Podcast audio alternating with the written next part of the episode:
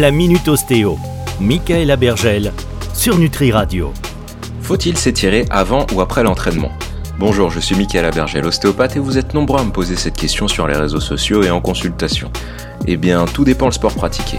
Si vous pratiquez par exemple la danse classique ou le yoga, vous ne pourrez pas profiter pleinement des amplitudes de mouvement si les muscles sont contractés ou contracturés, car vous aurez besoin de toute votre souplesse. Par conséquent, concernant ces domaines, étirez-vous avant l'effort pour conserver votre amplitude de mouvement et après à titre préventif pour limiter les contractures.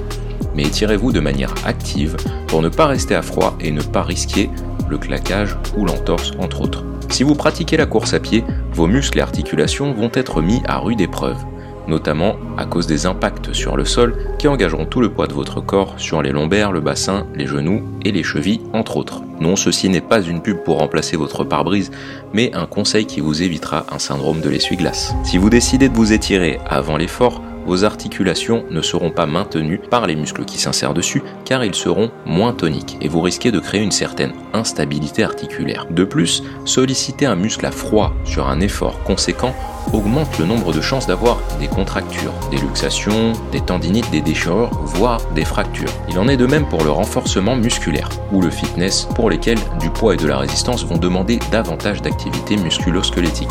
Par conséquent, concernant ce genre de discipline, échauffez-vous avant l'effort et étirez-vous après l'effort. Alors à quelle fréquence doit-on s'étirer Après chaque effort, si vous le pouvez, étirez chaque grand groupe musculaire engagé. Si ça vous embête parce que c'est pas particulièrement fun de faire des sessions d'étirement après l'effort et qu'on est déjà à bout de souffle, prenez au moins le temps en fin de semaine ou avant votre période de récupération hebdomadaire de vous étirer pendant 15 à 20 minutes avant de reprendre votre cycle d'entraînement ou d'activité sportive.